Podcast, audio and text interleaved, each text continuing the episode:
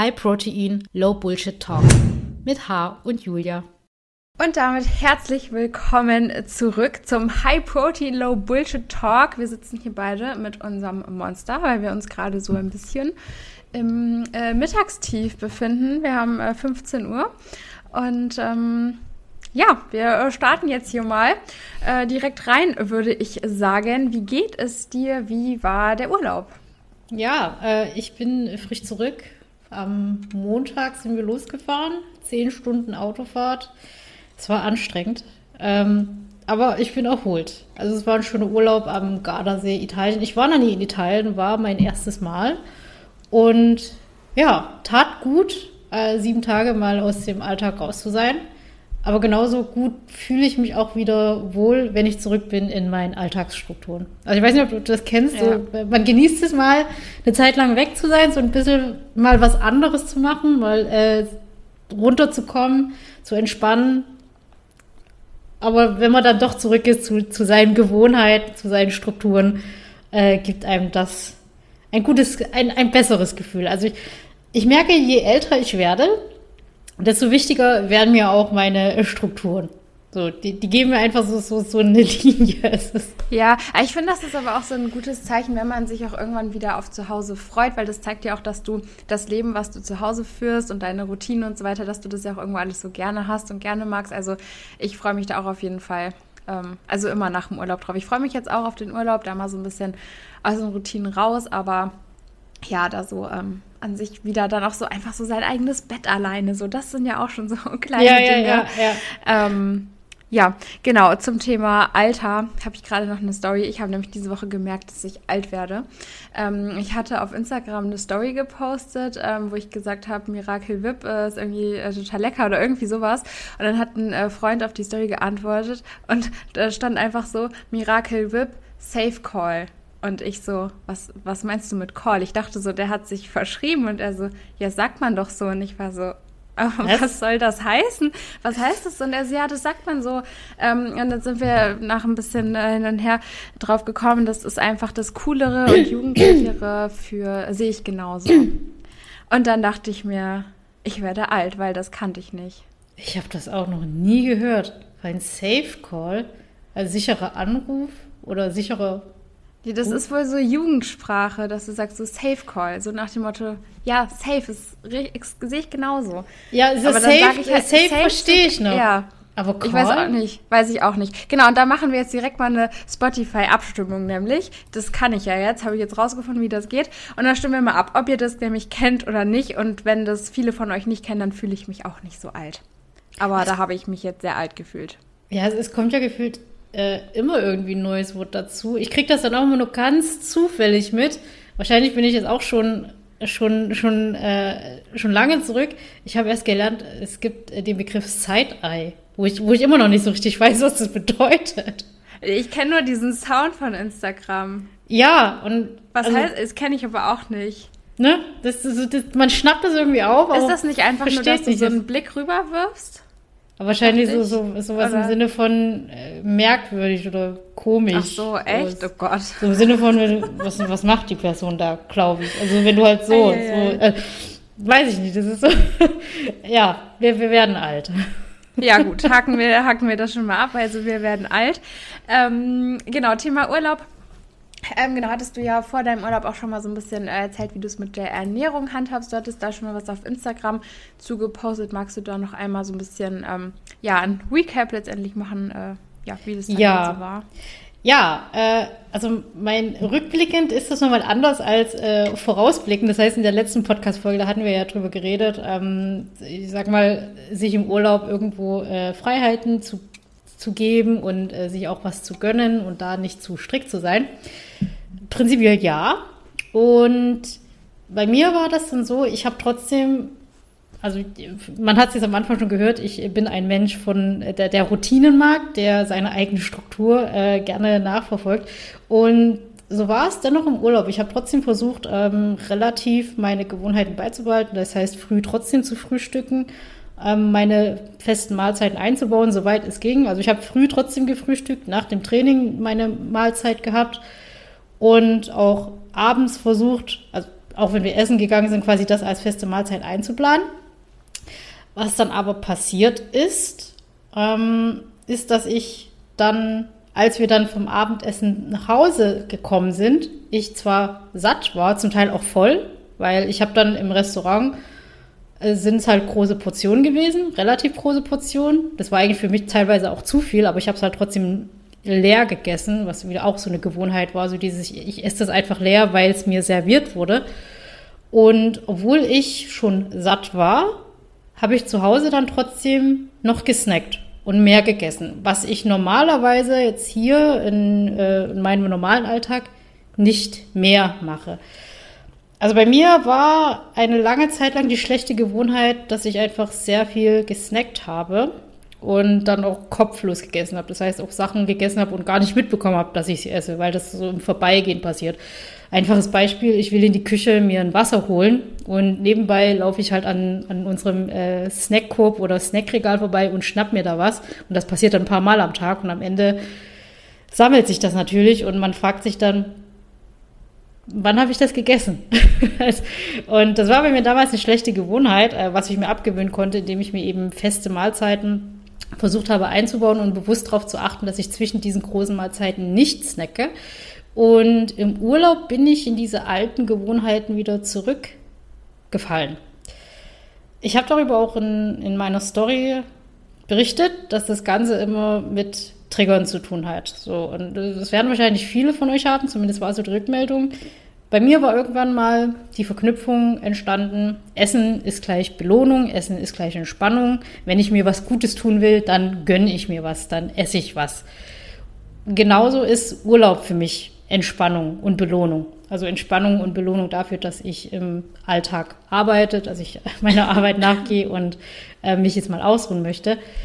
Und ich habe das Ganze auch mit meinem Coach besprochen was da passiert ist. Und er hat mir dann ganz gutes äh, Input gegeben. Und zwar hat er mir erklärt, diese Gönnermodus, das muss man halt auch mal hinterfragen. Gönnen, das heißt ja eher so im Sinne von, ich genieße etwas, äh, Genuss. Also gönnen kann ja einfach sein, ich äh, gehe in ein Fünf-Sterne-Restaurant und esse da halt mal was Teures, was ich sonst nicht habe. Und gönne mir das wirklich im Sinne von, ich tue mir was Gutes, ich genieße das jetzt. Gönnen ist aber nicht, wenn ich sage, ja, ich esse nur, ich esse keine Schokolade zu Hause, weil die verbiete ich mir, aber jetzt ist Urlaub und jetzt darf ich die Schokolade essen, jetzt gönne ich mir diese Schokolade, weil diese Schokolade kannst du ja immer haben. Die Urlaubssituation ist ja nicht der Grund, dass du jetzt eine Schokolade zur Verfügung hast. Und das ist ein ganz wichtiger Punkt, ähm, worüber ich dann nochmal reflektiert habe. Das ist bei mir dann unbewusst auch die Situation dann war, im Sinne von, ich bin im Urlaub und jetzt gönne ich mir Snacks. So, und das waren aber alles Sachen, die ich auch hier in Deutschland hätte essen können. Also wir haben uns immer ähm, selber Sachen noch eingekauft. Dort gibt es ja auch Lidl, Aldi und Co. Und im Endeffekt haben wir dort auch Proteinpuddings und so weiter eingekauft, die wir hier halt auch hätten. Ja, und das war so etwas, das habe ich gar nicht bewusst gemacht. Also ich habe das gar nicht mitbekommen, was da passiert. Ich habe es halt einfach gemacht, weil das irgendwann mal meine Gewohnheit war. Und Gewohnheiten existieren im Kopf. Das sind wie feste Bahnen, die halt einmal gebildet wurden, die existieren. Und um sich eine Gewohnheit abzugewöhnen, muss man eine neue Gewohnheit aufbauen. Das heißt, die alten Gewohnheiten verschwinden in dem Sinne nicht, sondern die werden einfach nur überdeckt durch eine neue Gewohnheit. Und wenn man sich aber dann wieder gewissen Triggersituationen aussetzt, dann kann es eben sein, dass diese alten Gewohnheiten wieder getriggert werden. Und hier spielt der Punkt Achtsamkeit eine besondere Rolle, dass man dann eben wahrnimmt, was mache ich jetzt und warum? Also ist das jetzt eine Aktion, die ich aus der Gewohnheit mache, weil das von früher war, oder ist das jetzt etwas, was ich selber wirklich möchte? Ja, das war eine kurze Begegnung äh, mit meinem Unterbewusstsein, beziehungsweise ähm, kurzes in, in dem Austausch mit meinem Coach haben wir das nochmal ausgewertet, was ich hätte anders machen können. Weil der Urlaub selber ist für mein Diätvorhaben jetzt nicht schlimm gewesen. Also ich wäre mit dem Gewicht wahrscheinlich nicht so ausgeartet, wenn es nur das Auswärtsessen gewesen wäre. Also ich habe ungefähr zwei Kilo zugenommen, vieles davon Wasser. Was wir dann aber ausgewertet haben, ist, dass vieles davon nicht nötig gewesen wäre, wäre ich ein bisschen achtsamer gewesen mit der Snack-Situation. Ja, ja. also finde ich auch erstmal ähm, ja sehr, sehr schön und auch irgendwie so, ja, schon in gewisser Weise einfach stark oder ja, einfach auch toll, dass du das so offen reflektierst und das auch so offen teilst, weil das ist ja auch genau das, ähm, was eigentlich ja ja auch die Leute dann so ein bisschen voranbringen, wenn sie das eben auch so sehen und da eben einfach nicht wie so typisch Fitfluencer-mäßig da so perfekte Welt verspielen, sondern einfach nur wirklich sagen, so okay, so war das jetzt und ich reflektiere das jetzt und das mache ich jetzt mit der Situation, da halt einfach auch so den Umgang damit zeigen, weil das finde ich halt auch super gut, weil das ist ja letztendlich das, ähm, ja, womit man auch andere inspirieren kann, ne? wo man, wo andere da eben auch einfach so ähm, was draus mitnehmen können und ähm, ja, also du hast da letztendlich ja auch so alles schon gesagt. Ich denke halt, es ist einfach wirklich da immer wichtig, sich zu hinterfragen, so auch so Thema Gönnung einfach. Warum habe ich jetzt das Gefühl, ich muss mir das jetzt gönnen und ich muss diese Situation jetzt quasi noch so ausnutzen? Also ist es ab morgen wieder verboten und dann nochmal zu hinterfragen, macht das denn eigentlich Sinn? Macht es Sinn, dass ich ähm, eigentlich so ein striktes Verhalten an den Tag lege, dass ich das Gefühl habe, davon mal ausbrechen zu müssen? Wäre es nicht eigentlich viel schöner, da so eine Balance auch eigentlich zu finden?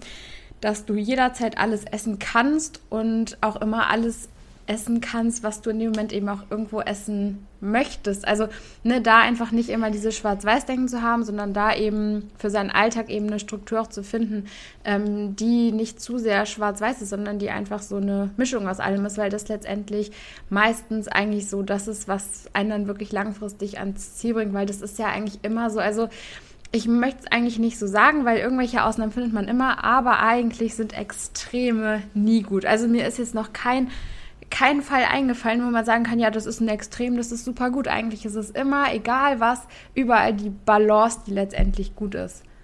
Ja, zwei Punkte, die mir dazu noch einfallen. Ähm, zum einen, weil, weil du gerade gesagt hast, äh, gut reflektiert und guter Umgang damit.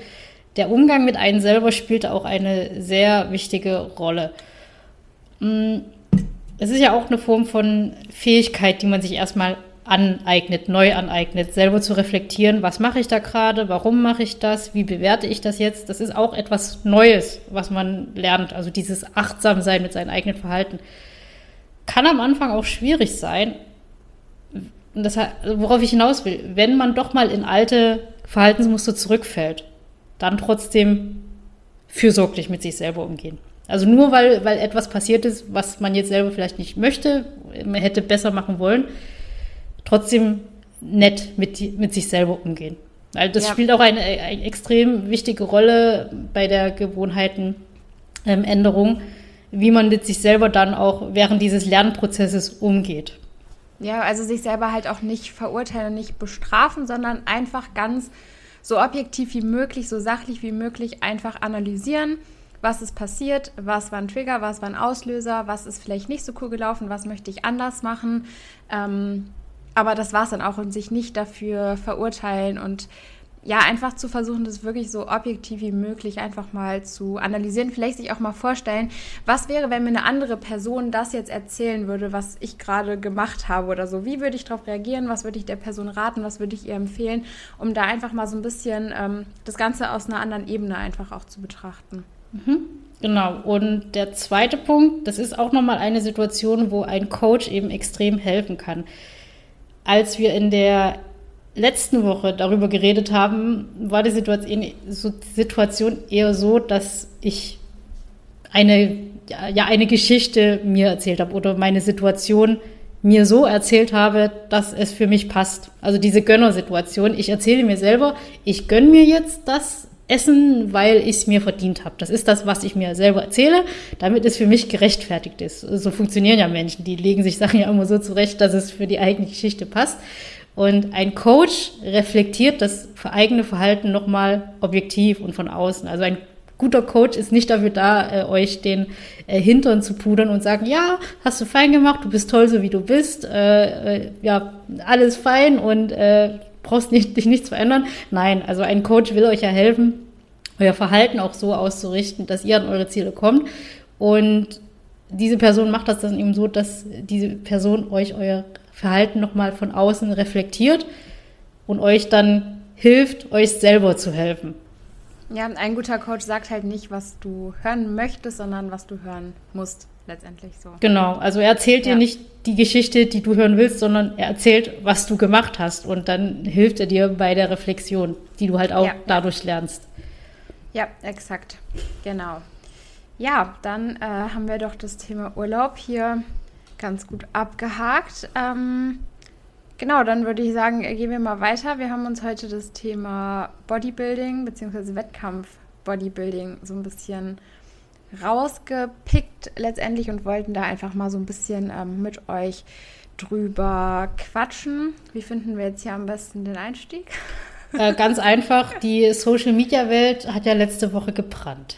So, also jeder, der ja. in der Bubble drinsteckt, weiß, wovon wir reden. Und da, also da, dadurch sind wir auch auf das Thema gekommen, ähm, dass eben im Raum stand, eine minderjährige Wettkampfathletin äh, wurde darin verwickelt, medikamentös unterstützt zu werden, hormonell Beihilfe zu bekommen. Und äh, Julia und ich haben dann eben drüber diskutiert. Oder Julia hat mit jemand anderem drüber diskutiert und mir einen Screenshot geschickt, äh, ob das Ganze denn so in Ordnung ist. Äh, zum einen Bodybuilding als Minderjährige und zum anderen Minderjährige und Hormone, Ersatztherapie.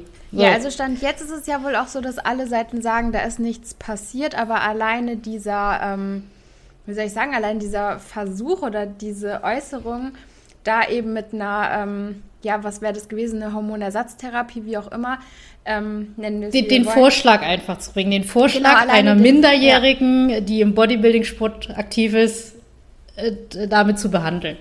Ja, genau. Und alleine dieser Vorschlag schon, den finde ich einfach schon sehr fragwürdig und der darf und sollte einfach auch mal hinterfragt werden. Zum einen eben wirklich dieser Punkt, ähm, muss man mit 16, 17, sie hat ja glaube ich schon eine Saison auch hinter sich, muss man in diesem Alter schon Wettkämpfe machen? Kann man in, in diesem Alter, ich finde es eh immer, also das finde ich eh schwierig, weil man kann jetzt auch nicht sagen, gut, ab 18 kann jeder für sich alles gut reflektieren und entscheiden, kann man auch nicht sagen, aber es ist nun mal auch einfach so, dass man da ja auch eben noch im Wachstum ist und das ist einfach faktisch so ist, dass so eine Wettkampfdiät da eben auch nicht super gesund ist. Und ähm, natürlich macht es auch Sinn, irgendwie so früh wie möglich anzufangen, Bühnenerfahrung zu sammeln. Aber letztendlich muss man dir auch mal ganz ehrlich sein, ähm, du wirst mit 16, 17 eben noch nicht die Muskelmasse haben, die es eben auch einfach braucht auf der Bühne so. Und ähm, ich finde es einfach sehr schwierig, weil ich kann es gar nicht so richtig ähm, begründen, also doch schon, aber es ist einfach so, man muss sich das vorstellen, so eine Wettkampfdiät ist eine kontrollierte Form der Essstörung. Und selbst wenn da jemand ist, der jetzt sagt, gut, ich bin fein mit mir, ich habe ein super Essverhalten, mit jeder Wettkampfvorbereitung wird das Ganze wieder aufgerissen, wird das Ganze wieder getriggert und du es ist quasi eine Art des ähm, kontrollierten Verhungerns. Und da ist eben die Frage, ob das, egal in welchem Alter fürs Essverhalten gut ist, aber ob es eben gerade auch in diesen ähm, jungen Jahren, und ich weiß, ich bin jetzt selber noch nicht so alt, aber ob es da eben äh, generell so förderlich auch einfach für die Entwicklung eines gesunden Essverhaltens ist, da eben auch auf die Bühne zu gehen. Ich würde das Ganze mal von, von drei Perspektiven kritisieren wollen. Äh, einmal physische Gesundheit, mentale Gesundheit und moralisch, wenn man das so benennen kann. Physisch hast du gerade schon angeschnitten. Mit 16, 17 ist man noch im Wachstum, man ist mitten in der Pubertät. Also erstmal die eigenen Hormone sind da ja noch äh, komplett verrückt. Ähm, was ja nochmal diesen Vorschlag der Hormonersatztherapie noch verwerflicher macht. Also erstmal das, der Körper entwickelt sich gerade. Äh, da sollte man nicht noch extra manipulieren und dem Körper Nährstoffe entziehen und ich sag mal Sachen kaputt machen, bevor überhaupt eine Grundlage gebildet ist des, des Frauenkörpers. So, und ja, also es ist äh, ein offenes äh, Tabuthema. Man, äh, Wettkampfathletinnen verlieren ihre Periode. Nicht jede, aber es passiert ab einem gewissen Level. Und das hat auch gewisse Folgen. Also unabhängig wie alt du bist. Als Frau solltest du deine Tage, wenn du nicht äh, in den Wechseljahren bist, haben, weil das ist ein natürlicher, ein natürlicher Mechanismus. Und wenn du den nicht hast, dann ist irgendwas nicht in Ordnung. So, das aus der, der körperlichen Perspektive. Körperliche Gesundheit. Mentale Gesundheit. Selbst wenn du keinen Wettkampfsport machst, ist man als Teenie, als Mädchen sehr anfällig, ungesunde Verhaltensweisen mit dem Essen zu entwickeln. Es fängt ja meistens damit an, dass man mit seinem Körper unzufrieden ist. Also ich kenne nicht die genauen Zahlen, aber ich glaube, seit es Social Media gibt, äh, sind die Depressionsraten bei jugendlichen Mädchen höher. Also nagelt mich nicht fest an die Zahlen, also zumindest das, was ich mitbekommen habe, äh, was damit eben anfängt, man ist unzufrieden mit dem eigenen Körper. So, und beim Bodybuilding-Sport ist es auch so. Irgendwann entwickelt man Body Dysmorphia. Das heißt, man hat nicht mehr den realen Bezug zu, zu seiner Optik, äh, wie man wirklich aussieht. Man hat ja immer was zu mängeln. So, kennt irgendwie jeder, jeder, der anfängt zu trainieren, weil er seinen Körperform will, ist als erstes unzufrieden, weil man immer das Gefühl hat, ich könnte noch mehr machen, ich könnte da noch was machen, ich äh, bin zu schmal, bin zu fett.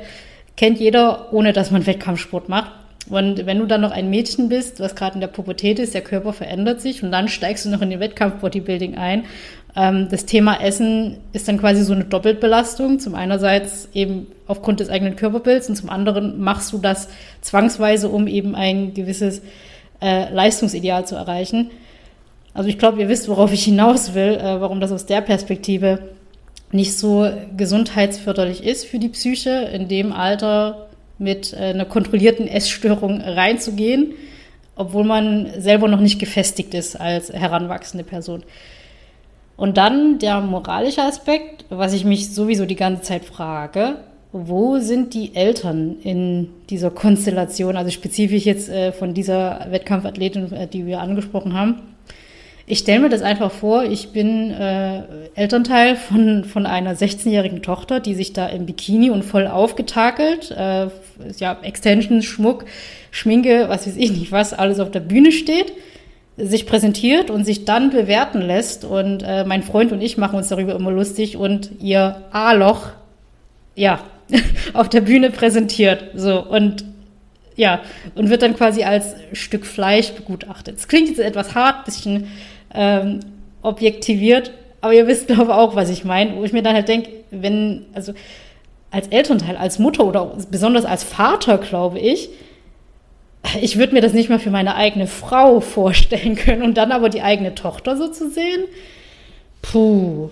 Ja, also das, das war nur so, ein, so mein Gedanke aus, aus dieser moralischen Perspektive. Äh, Eltern, die eine Verantwortung für ihr eigenes Kind haben und das aber in diesem Sport unterstützen. Hm. Ja, wobei das, das finde ich generell, ähm, wie soll ich das sagen, finde ich einfach ähm, schwierig, beziehungsweise natürlich, wenn man es so objektiv betrachtet, ist es so, dass du irgendwie dich quasi fast nackt auf der Bühne präsentierst und irgendwie dann dafür bewertet wirst. Aber letztendlich ähm, ist da ja schon einfach auch noch eine gewisse sportliche, ästhetische Perspektive hinter. Und ähm, im Bodybuilding an sich geht es halt, also weil das ja jetzt, wenn man das so objektiv betrachtet oder auch wie du es gerade objektiv halt geschildert hast, ähm, ist es ja schon so ein bisschen so, dass da so eine gewisse Sexualisierung mitschwingt, die sicherlich auch je nach Betrachter und gerade auch auf Social Media in der breiten Masse drin ist, die aber eigentlich grundsätzlich im Bodybuilding gar nicht wirklich vorhanden ist. Also das ist ja auch so Backstage, ne, da sind halt alle mal nackt oder da ist halt wirklich das, der Körper, der ist da gar nicht mehr so ähm, ja, also da, da ist halt eigentlich gar nicht mehr so diese Sexualisierung eines nackten Körpers das, vorhanden. Das verstehe ich, das, das verstehe ich. Also für mich als erwachsene Person, die das reflektieren kann, sage ich auch, es gehört zum Sport dazu. Es ist Wettkampfsport. Bodybuilding ist Bühnensport, du präsentierst dich, es ist eben irgendwo ein Schönheitssport, äh, ein, ein, ähm, ein Schönheitswettbewerb. Ja, ja. Worum es mir ging, eben aus dieser Elternperspektive. Wenn ich meine Tochter da sehe, was sie da macht, würde ich ihm sagen, nee, also in dem Alter machst du das bitte noch nicht. Zumal die Eltern ja auch wissen, das Kind präsentiert sich noch auf Social Media. So was ja, ja auch nochmal, also diese Kombination, also das, das, das habe ich mich gefragt, ob die Eltern das überhaupt so richtig mitbekommen. Was ein guter Aufhänger ist zu unserem anderen Thema, mit dem äh, kriegen Eltern überhaupt mit, was mit den Kindern passiert. Aber können wir ja gleich nochmal drüber reden. Also, ja, ja. Aber das war für mich so der Punkt äh, aus der Perspektive von Eltern einer minderjährigen Bodybuilderin. Wenn du erwachsen bist, jeder ist für sich selber verantwortlich, wenn du dich entscheidest, das mitzumachen, den Sport äh, zu betreiben. Also ich mache ja auch irgendwo Bodybuilding oder wir machen Bodybuilding. du nicht mehr als Wettkampfathletin, ich habe es auch nicht vor. Und wir verstehen aber, dass es zum Sport gehört. Wir verstehen, was das Ganze zu bedeuten hat und differenzieren das dann aber davon. So, das hat nichts Sexualisierendes zu tun, es ist der Sport. So. Ja, also so Thema Eltern ähm, weiß ich gar nicht, finde ich einfach sehr schwierig. Also kann man, glaube ich, auch so von außen gar nicht wirklich beurteilen. Man weiß ja gar nicht, was da wirklich so ähm, in der Familie abgeht, was ja auch oft, glaube ich, einfach da so mit reinspielt. Ich glaube, wir hatten da irgendwie schon mal ähm, äh, nicht im Podcast einfach so drüber gesprochen, dass es ja oft auch so ist, dass ähm, gerade wenn nach einer Essstörung dann irgendwie der Weg Richtung Bodybuilding geht, dass ähm, die Eltern da vielleicht auch einfach so ein Stück weit froh sind, dass ähm, man was ist, dass man zunimmt, dass man ne, da einfach ähm, ja nicht mehr so krankhaft auch im Untergewicht irgendwie unterwegs ist und dass da ja, dass, dass diese Freude darüber oder diese Angst, dass es eben vielleicht wieder in eine andere Richtung kippen könnte, da einfach auch dann zu groß ist, als dass man dann einfach sagt, gut, wenn das jetzt so der Weg ist, wie sie da irgendwie einigermaßen mit umgehen kann, einigermaßen halt im Normalgewicht damit ist, das keine Ahnung, können wir so ja auch nicht beurteilen, aber das könnte ich mir eben vorstellen, dass das vielleicht da auch mit mh, mm, irgendwo reinspielt. Ähm, ja, weiß ich nicht. Also letztendlich, was mir halt eben auch noch eingefallen war, war auch das Thema Vergleich, weil ähm, Thema Vergleichen ist ja sowieso ein Riesenthema, ist gerade ja auch so mit 16, 17, 18 nochmal ein viel, viel größeres Thema, als es ohnehin schon ist. Ist durch Social Media ein größeres Thema und ist gerade eben aber auch ähm, Wettkampf-Bodybuilding ein enorm, enorm großes Thema, weil letztendlich geht es nur um den Vergleich mit anderen. Ja, wir haben keine objektiven Bewertungs-, also doch, wir haben schon objektive Bewertungskriterien, aber wer am Ende den Wettkampf gewinnt und wer nicht, das wird nicht einfach objektiv durch eine Leistung bestimmt und man kann auch nicht sagen, du warst jetzt hier eindeutig der Beste. Das ist immer alles in gewisser Weise auch ein bisschen subjektiv und vor allen Dingen hängt deine Platzierung immer davon ab, wer da war. Selbst wenn du an dem Tag den ersten Platz gemacht hast, dann lag es daran, dass niemand da war, der besser war als du. Aber du kannst niemals deine Leistung im Bodybuilding auch als so objektiv betrachten, dass du sagst, okay, ich bin klar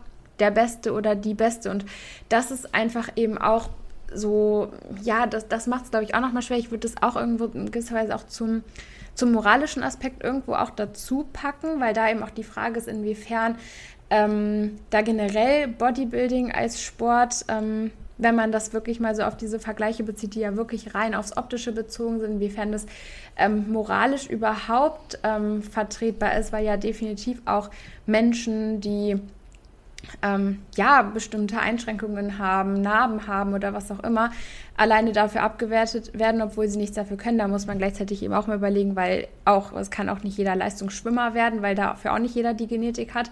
Das ist im Bodybuilding einfach nochmal ein bisschen präsenter.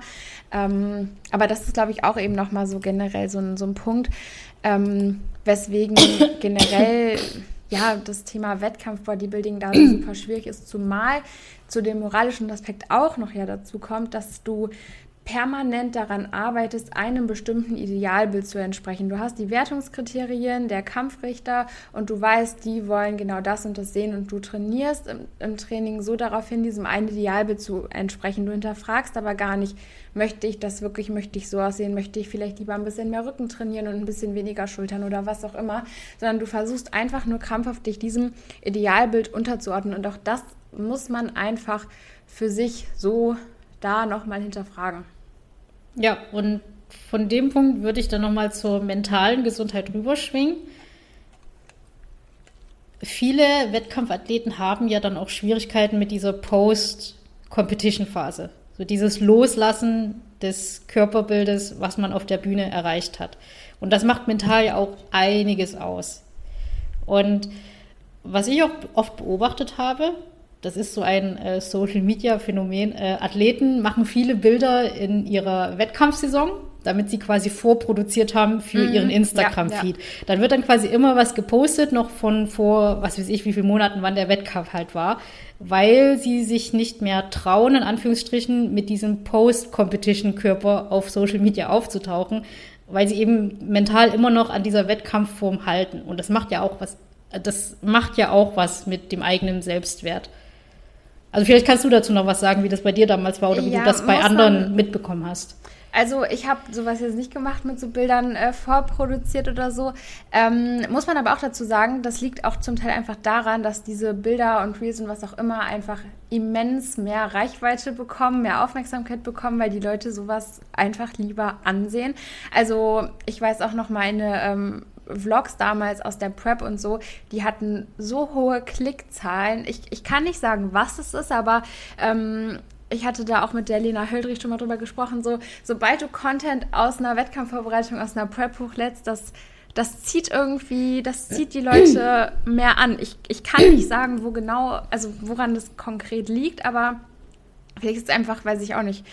Ja, keine Ahnung, auf jeden Fall, das spielt da sicherlich auch mit rein. Ähm, da ist halt super ähm, viel auch einfach, ne, da muss man wirklich hinterfragen, warum gehst du auch auf die Bühne und ähm, definierst du dich einfach über den Sport? Sagst du, okay, ich bin ähm, Bodybuilderin und mache Wettkämpfe oder definierst du dich rein über deine Form? Und ähm, da ist eben so ein ganz, ganz schwieriger Punkt, wenn man sich zu stark über die Form, zu stark über den Körper definiert und den dann auch nach den Wettkämpfen nicht loslassen möchte, dass es dann unfassbar, unfassbar schwer. Und das, das hängt eigentlich immer damit zusammen, dass man sich sehr, sehr stark über die Optik auch definiert.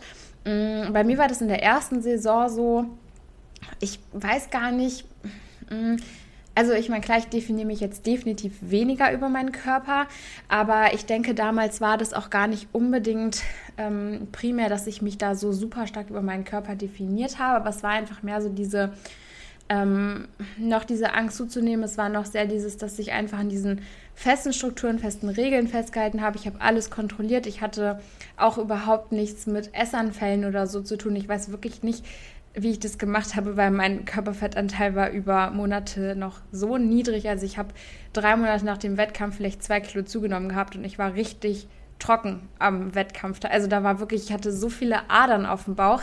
Ähm, wenn ich jetzt Bilder sehe, denke ich immer so, boah, das war so heftig einfach, wie trocken ich da war und wie lange ich dieses Gewicht gehalten habe. Und also in der Zeit habe ich aber auch wirklich keine Fortschritte gemacht. Also ich sah äh, im Dezember noch genauso aus wie im Oktober, vielleicht eher ein bisschen schlechter. Weil da muss man sich auch drüber im Klaren sein auf diesem Körperfettlevel, da machst du keine Fortschritte, da machst du wahrscheinlich eher noch Rückschritte, weil der Körper irgendwann ausbrennt. Der Körper sagt dir irgendwann, ey, ciao, äh, wenn ich hier weiter auf diesem niedrigen Körperfettlevel bin, äh, da, da, da gibt es mich so nicht mehr lange. Also das muss man sich ja auch mal bewusst machen, ähm, dass das enormer Stress für den Körper ist und da sollte man sich eben auch einfach vor den Wettkämpfen schon drüber im Klaren sein und eben sich auch bewusst sein, dass zum Wettkampf-Bodybuilding auch immer zwei Phasen gehören, die Diät und danach eben auch wieder der Aufbau, weil das ist eben auch der große Unterschied ja zwischen einer Lifestyle-Diät und einer Wettkampfdiät, dass du eine Wettkampfdiät machst mit dem Ziel, am Ende diese Form nicht zu halten und wieder zuzunehmen. Und bei einer Lifestyle-Diät, da machst du die im besten Fall mit dem Ziel, diese Form langfristig und nachhaltig auch halten zu können. Das ist ein riesen, riesen Unterschied, der sehr, sehr viele Unterschiede auch in der Gestaltung der Diäten einfach ausmacht. Jetzt bin ich hier irgendwie ein bisschen, äh, bisschen abgeschwiffen. Ja, passt. Äh, ich ich würde gerne nochmal auf den Aspekt zurückkommen, sich identifizieren mit dem Körper. Aber davor noch eine Frage. Warum glaubst du, hat das bei dir so Schwierigkeiten gemacht mit dem Zunehmen danach oder dass du so lange immer noch so niedrigen Körperfett hattest, obwohl die Wettkampfsaison schon lange vorbei war? Also es war tatsächlich damals so, ich ähm, wurde in der Diät von meinem Coach begleitet und danach hieß es dann halt einfach, ich soll jetzt wieder mehr essen. Also das war generell alles lief so ein bisschen äh, suboptimal und ähm, ich habe viel gegessen. Ich habe mich aber auch viel bewegt. Also das war, ähm, ne, so ich habe ich hab schon, ich habe da meine 2.500, 3.000 Kalorien auch locker gegessen. Ähm, habe mich aber auch noch extrem viel bewegt, hatte einfach noch enorm diesen Kontrollzwang einfach. Also es war so, dass ich konnte, also es war jetzt nicht so, dass ich gesagt habe, ja, ich könnte jetzt hier auch drei Tage hintereinander essen gehen oder so. Nee, das waren alles Ausnahmen. Ähm, das war einfach noch sehr stark dieser, dieser Drang einfach auch nach Kontrolle, dieser Drang, alles kontrollieren zu wollen und auch alles kontrollieren zu müssen. Hm. Also das war so der Hauptaspekt. Mit Sicherheit kam da auch noch dazu, dass ich mich in gewisser Weise schon noch einfach über meinen Körper auch definiert habe. Aber das würde ich eher so als zweitrangig betrachten. Also Hauptgrund war wirklich dieses, ähm, ja, einfach dieses, ich, ich muss alles kontrollieren, ich möchte alles kontrollieren.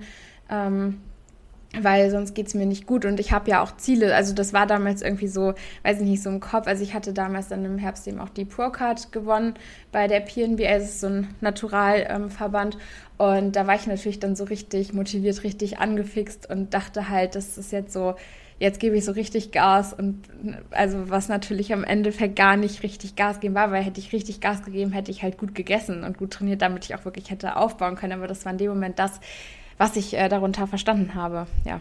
Hm. Also es war so eine Euphorie, Euphorie, die danach noch so bei dir im Kopf mitgeschwungen hat. Ja, ja, voll, weil ich einfach so nach den Wettkämpfen, da war so, ich wusste einfach, ja, das ist es. Ich stand auf dieser Bühne und das habe ich auch heute noch. Ich habe ähm, mir vor ein paar Tagen, ähm, wie heißt denn jetzt, Pumping Beauty habe ich mir angeguckt. Das ist eine Doku. Habe ich auch gesehen. Mhm. Genau, mit äh, Lena Rammsteiner.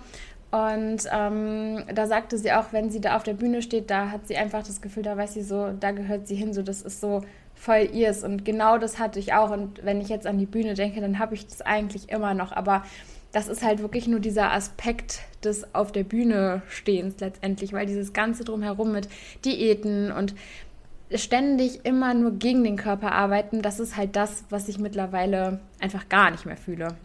Hm. Ja.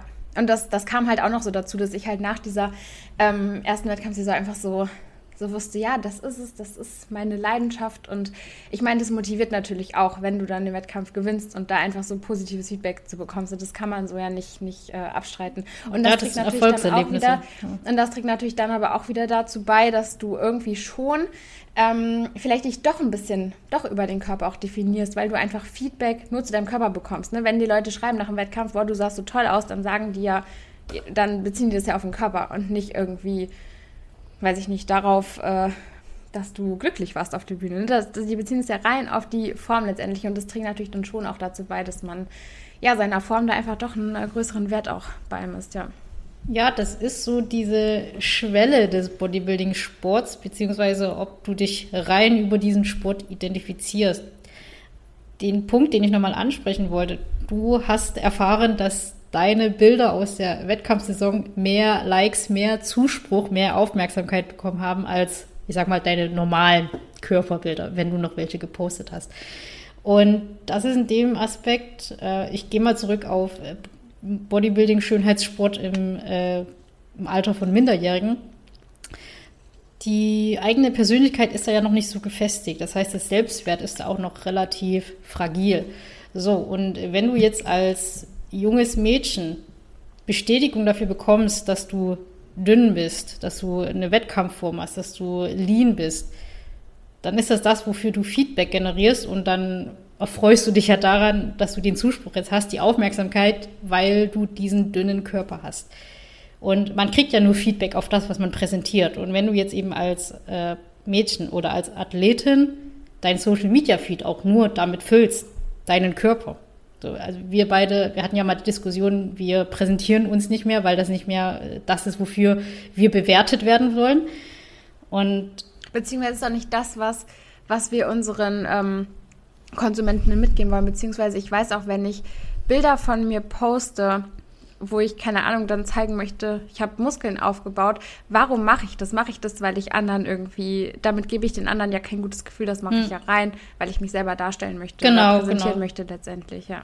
Genau, und für Mädchen oder Profile, die eben rein ihren, ihr Profil auf Körperbilder aufbauen, die Bestätigung rein durch das schöne Aussehen, die sind davon dann auch irgendwo abhängig. Also ihr Selbstwert hängt dann auch irgendwo davon ab. Sie machen ja die Erfahrung, ich äh, poste ein Bild mit einer bestimmten Körperform, kriege dafür Zuspruch.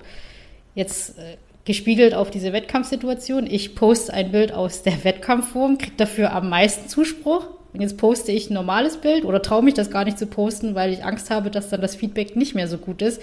Also klammere ich mich nochmal an diese Wettkampfform, damit ich weiterhin diesen Zuspruch, diese Bestätigung bekomme, über die ich mich identifiziere, äh, auf Instagram zum Beispiel.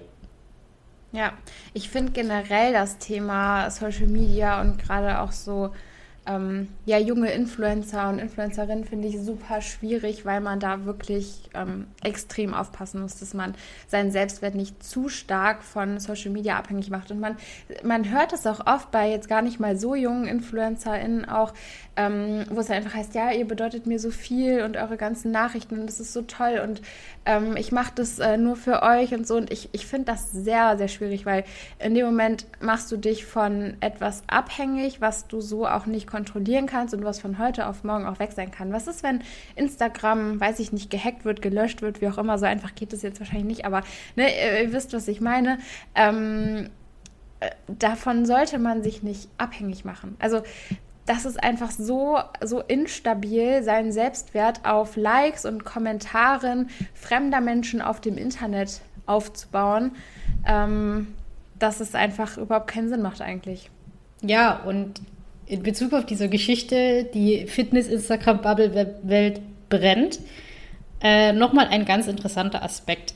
Es haben sich ja nicht wirklich viele Influencer von dieser einen Marke gemeldet, sich dazu geäußert weil sie es nicht konnten, weil sie sich zu abhängig davon gemacht haben. Was meine ich damit? Mal angenommen, du bist jetzt so eine junge äh, Influencer-Maus, du hast jetzt da den Vertrag mit äh, dieser Firma unterschrieben. Einerseits die Supplemente, zum anderen auch die Klamotten. Das heißt, du hast jetzt da deine Community darauf aufgebaut, du hast dein Profil darauf aufgebaut, du hast dich darüber auch monetarisiert, indem du eben einen Vertrag unterschrieben hast, dass du Werbung für dieses Unternehmen machst oder die Unternehmen. So, jetzt hast du da den äh, CEO, der, sage ich mal, der Marke sehr geschadet hat, den Ruf geschadet hat. Und du bist aber abhängig davon. So, also du kannst jetzt nicht sagen, ja, äh, ich habe noch Moral, ich habe noch ein Wertesystem. Äh, das ist nicht das, wofür ich einstehen möchte, für das, was, was die Firma da gemacht hat. Ich kündige jetzt einfach. Das können die nicht, weil wenn die das machen, verlieren die im Prinzip alles, was sie sich da aufgebaut haben. Und da ist mir dann das bewusst geworden, ja, so toll ist das Influencer-Dasein vielleicht doch nicht. Ja, du hast da vielleicht deine äh, Bestätigung und deine Community und dir folgen so viele Leute und du kriegst da Zuspruch. Auf der anderen Seite, was musst du dafür opfern? Ich habe es gerade schon gesagt, du bist käuflich. Also das ist halt so. Das ist ja, du bist ja käuflich. Du, bist, äh, du verkaufst dich ja, dein, dein Gesicht, äh, dein Profil dafür, dass du Werbung machst für Produkte dieser Marke. Und zum anderen, du siehst zu, wie eben Leute aus dem Team, aus dem Unternehmen, ich sag mal, Scheiße bauen, aber du, du kannst dich davon nicht lösen, weil du gehörst dazu. Aber du kannst dich davon nicht abgrenzen, weil wenn du das machst, dann verlierst du dein Profil für alles, was du da aufgebaut hast die Abhängigkeit. Die Abhängigkeit, wo dann die Schwierigkeit ist, ja, wie, äh, was, was, macht das eigentlich mit, mit deinen eigenen äh, Werten? So, oder, oder das frage ich mich oft, wie manche von denen, ob, ob da überhaupt noch so ein Bezug dazu da ist, was da eigentlich passiert. So rein aus diesem moralischen Aspekt, rein wirklich diese, diese menschlichen Werte.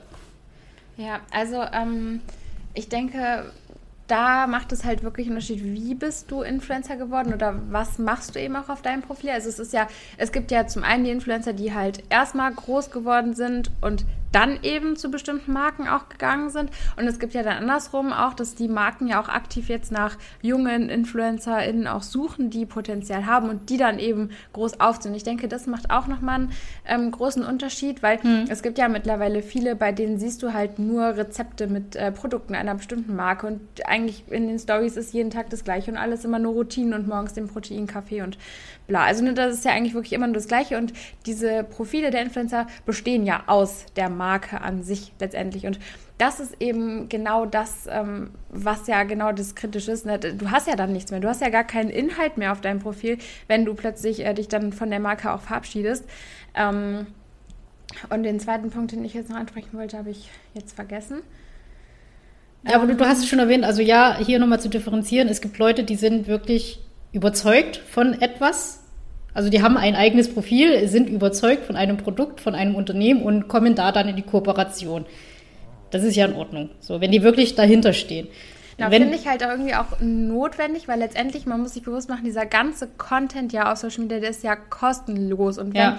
sich dann die Möglichkeit ergibt, mit einer Firma zu kooperieren, wo dann Leute vielleicht mit deinem Code bestellen können und du bekommst dann vielleicht eine kleine Provision, ne, so dann ist es ja so ein bisschen auch wie dein Gehalt letztendlich für ja. den ganzen kostenfreien Content. Also das finde ich in gewisser Weise schon auch ähm, in Ordnung, wenn du eben nur Werbung auch für Produkte machst, ähm, die du eben auch gut findest. Genau, also das, das finde ich auch in Ordnung. Das ist ja, also ich meine, ich habe ja gestern, vorgestern Empfehlungen rausgeschmissen. So, das ist auch, wenn ich dafür kein Geld bekomme, ich habe Empfehlungen gegeben, weil ich wirklich davon überzeugt bin. So, und wenn ich dafür Geld bekommen, kommen würde mit Affiliate-Link, ähm, würde ich persönlich jetzt nicht machen, aber das hat eher was damit zu tun, dass ich ja mit meinem Profil in Anführungsstrichen unabhängig sein möchte, aber kann ich gleich nochmal näher darauf eingehen. Also ja, es gibt Leute, die sind davon von Sachen überzeugt und empfehlen sie, was ich ja auch gemacht habe. Und das ist auch vollkommen in Ordnung. Äh, Social Media ist ja auch dafür da, dass man irgendwo mit, mit Sachen Geld verdient. Ne? Also ich meine, du verdienst ja auch damit Geld, ist ja in Ordnung. Das ist ja einfach nur ein Marketing-Tool irgendwo auch. Und Influencer-Marketing ist auch Teil von diesem ähm, Setup-Marketing. Alles fein. So, und dieser andere Aspekt, was du schon gesagt hast, ganz schwierig ist, wenn du von Anfang an auf dein Profil darauf aufgebaut wird, dass du diese Marke bist. Das heißt, du gehörst dieser Marke. Was auch immer du machst, es ist die Marke. Das bist nicht du, sondern es ist die Marke. Ja, ich meine, die sehen ja auch alle gleich aus so, ne? Also wenn man sich das mal mhm. so anguckt. Also, ja, ähm, Genau, jetzt ist mir mein Punkt immer noch nicht wieder eingefallen. ähm, genau, das war aber auch so ein Grund, also als es da alles so gebrannt hat letzte Woche, habe ich eben auch mal so ein bisschen alles ähm, hinterfragt und überlegt, bin da für mich jetzt auch noch nicht zu einem äh, Schluss gekommen, weil ich habe ja auch eine Kooperation mit einer Supplement-Marke, aber eben auch, weil ich die Produkte gut finde. Also ich konsumiere die auch selber und sage jetzt auch nicht, das ist der heilige Gral und äh, ihr sollt euch nur noch davon ernähren. Ähm, überlege aber trotzdem immer, inwiefern ich ähm, ja, ich Werbung für eine Marke machen möchte, weil du in gewisser Weise schon dich halt irgendwie doch verkaufst. Ja, das finde ich halt. Das, das ist der Punkt. Das ist der Punkt. Also seitdem ich jetzt äh, im K-Bereich mit meinen Followern bin, also ich, ich, hätte nie gedacht, dass ich mal dahin komme. So, das ist irgendwie ganz. Das so ging ja jetzt auch einfach so gefühlt von heute auf morgen also, und also, ja, 20.000. Ja. ja, also, also kurzer Insight in, in meine Welt. Ich habe ja quasi mein Profil bis Anfang des Jahres war ich so bei 2000, 2500. So, und dann war das so, ja, ich mache halt mein privates Profil, äh, hänge da halt ein bisschen ab.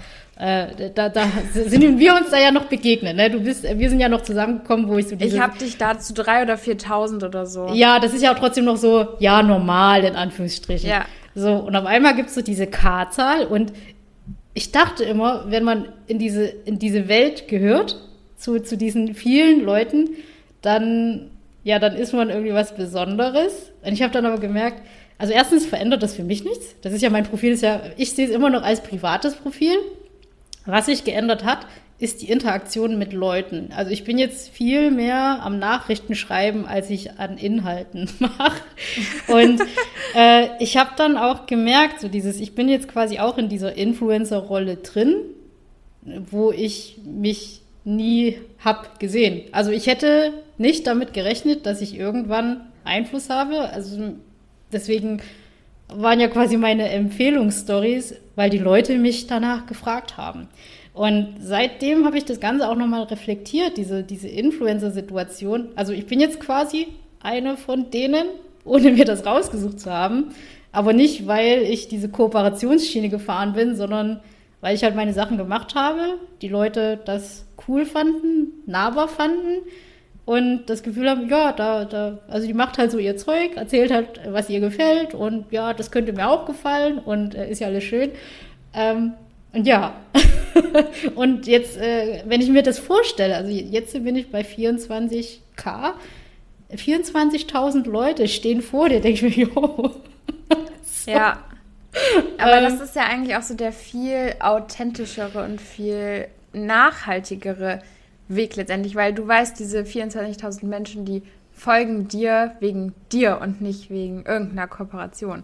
Ja, und, und seitdem habe ich noch intensiver über diese ganze Influencer, über eine Marke, Konstellation nachgedacht.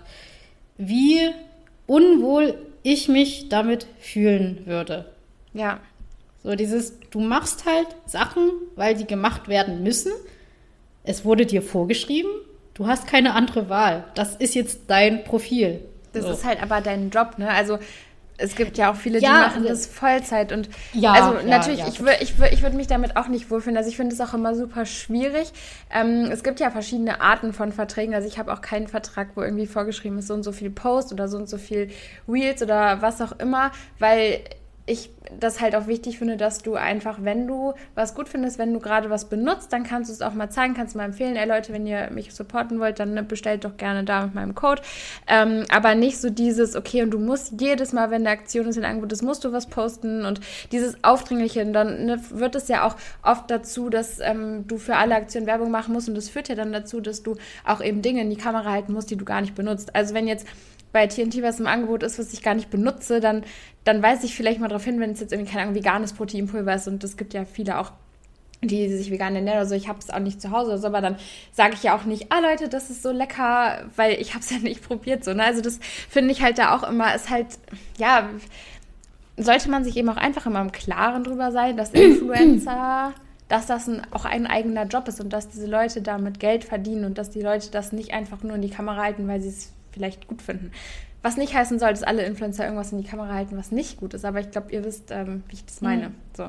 Ja, und also das ist für mich nochmal der Aspekt, dieses, wir, wir haben vorhin von Anfang 20-Jährigen geredet, zum Teil 18-, 19-Jährige Schüler oder Studentinnen, Oder die das 17-Jährige. Ja, so, die haben da ja eine ganz andere Sicht darauf. Also wenn ich mich an mein Teenie-Alter erinnere, dann habe ich damals auch immer gedacht, oh ja, wäre ja cool, wenn du mal so Insta-Fame wärst. Aber worum ging es mir da? Es ging einfach nur um die Bestätigung. Es ging einfach nur darum, gesehen zu werden, ähm, anerkannt zu werden. Es ging gar nicht darum, irgendwie eigene Werte zu vermitteln oder eigenen Content, sondern es ging darum, ich habe viele Followerzahlen, äh, ich gelte jetzt als was und äh, das ist quasi meine Bestätigung. So, so war damals mein Denke.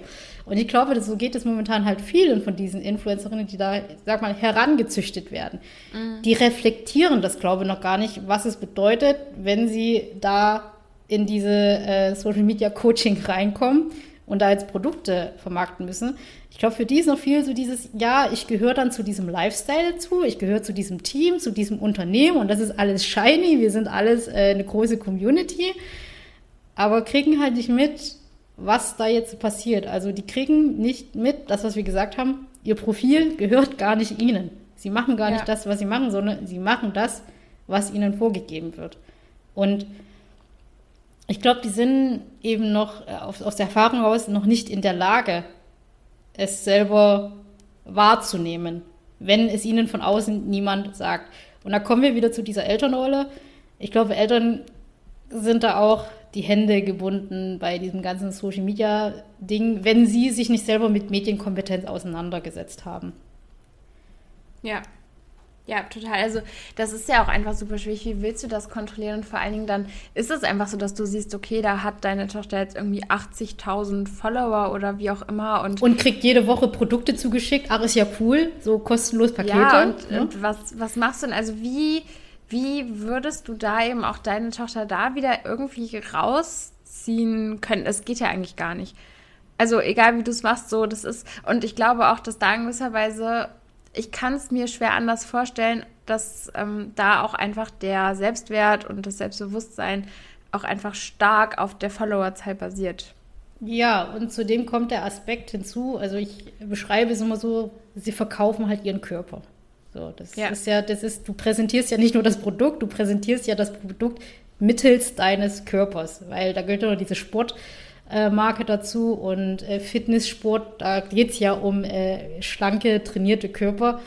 Das heißt, in dieser Fitnessbranche musst du halt, wenn du gelten willst, also die Erfahrung hat man ja gerade äh, darüber reflektiert, je besser du aussiehst, desto mehr äh, Interaktion bekommst du und desto größeren Rang in Anführungsstrichen kriegst du im Unternehmen, weil du dann als wichtiger giltst als deine anderen Kolleginnen, die nicht so eine gute Interaktion haben. Und da kommen wir wieder mit diesem äh, Wettbewerb, Vergleich mit anderen, die das Gleiche machen wie ich, so alt sind wie ich, so aussehen wie ich.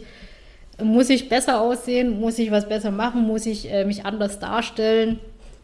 Ja, Ja, und dieser Vergleich, der ist ja schon im realen Leben riesig.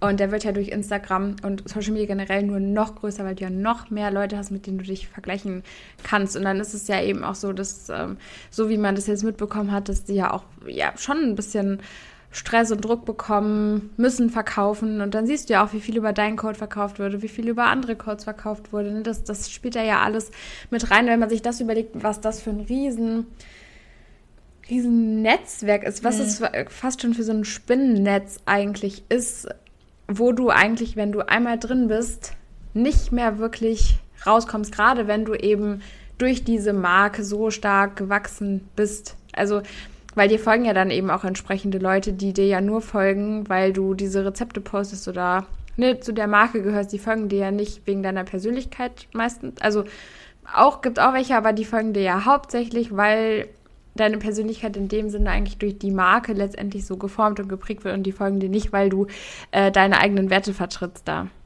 Ja, und wie gesagt, wir sprechen hier von jungen, leicht beeinflussbaren Mädchen, die zum Teil noch im Studium sind oder noch Schülerinnen sind. Ja. Ja. Ja. Ich genau. sagen, äh, wir Themen, haben aber irgendwie großer, großer Themenblock, den wir jetzt hier schon abgearbeitet haben. Ja, aber irgendwie sind wir hier auch wirklich von vom einen aufs andere ähm, gekommen. Ja. Genau, also ich denke vielleicht so, auch generell vielleicht nochmal so zum Thema Bühnensport, auch wenn, wenn du jetzt äh, vielleicht zuhörst und gerade das so überlegst oder das machen möchtest, vielleicht auch noch nicht 18 bist oder also überleg da wirklich immer, mit welcher Intention willst du es machen, willst du das machen, ähm, um irgendwie bekannt zu werden, um mehr Reichweite zu bekommen, willst du es machen, um Anerkennung zu bekommen, willst du es machen, um diese Form zu haben. Das sind alles Gründe, weswegen man es nicht machen sollte. Also, wenn du sagst, du hast da mal Bock drauf, das klingt interessant, das ist mal eine Challenge, du hast Bock drauf, da wirklich einmal zu erfahren, wie das ist, auf so einer Bühne zu stehen, das einfach mal als Erfahrung mitzunehmen, dann mach das. Wenn du es machst, weil du einzig und alleine die Körper so schön findest, die auf der Bühne stehen, dann mach's nicht. Weil am Ende geht es am wenigsten um die Form auf der Bühne, weil das drumherum viel, viel größer ist und viel, viel mehr von dir abverlangt, als dass diese Form auf der Bühne geben kann. Und ähm, ja, da macht man sich am Ende nur selber mit kaputt, wenn man das eben mhm. auch aus den falschen Gründen heraus macht. Ja, also schöner Schlussaspekt für den ersten Teil der Folge. Ähm, das, das, Ganze gilt auch für Social Media. Also wenn du dich beschließt, ich sag mal, äh, zu präsentieren, immer wieder, frag dich warum. So mit, mit welcher Intention machst du das? Und ist es das, wofür du selber, also was, was du wirklich willst, wenn du dich von außen betrachtest? Ja, Genau, dann ähm, würde ich jetzt sagen, machen wir hier mal so einen kleinen Cut rein. Wir nehmen jetzt noch einen zweiten Teil auf. Ähm, für euch ist hier jetzt erstmal Schluss für diese Woche.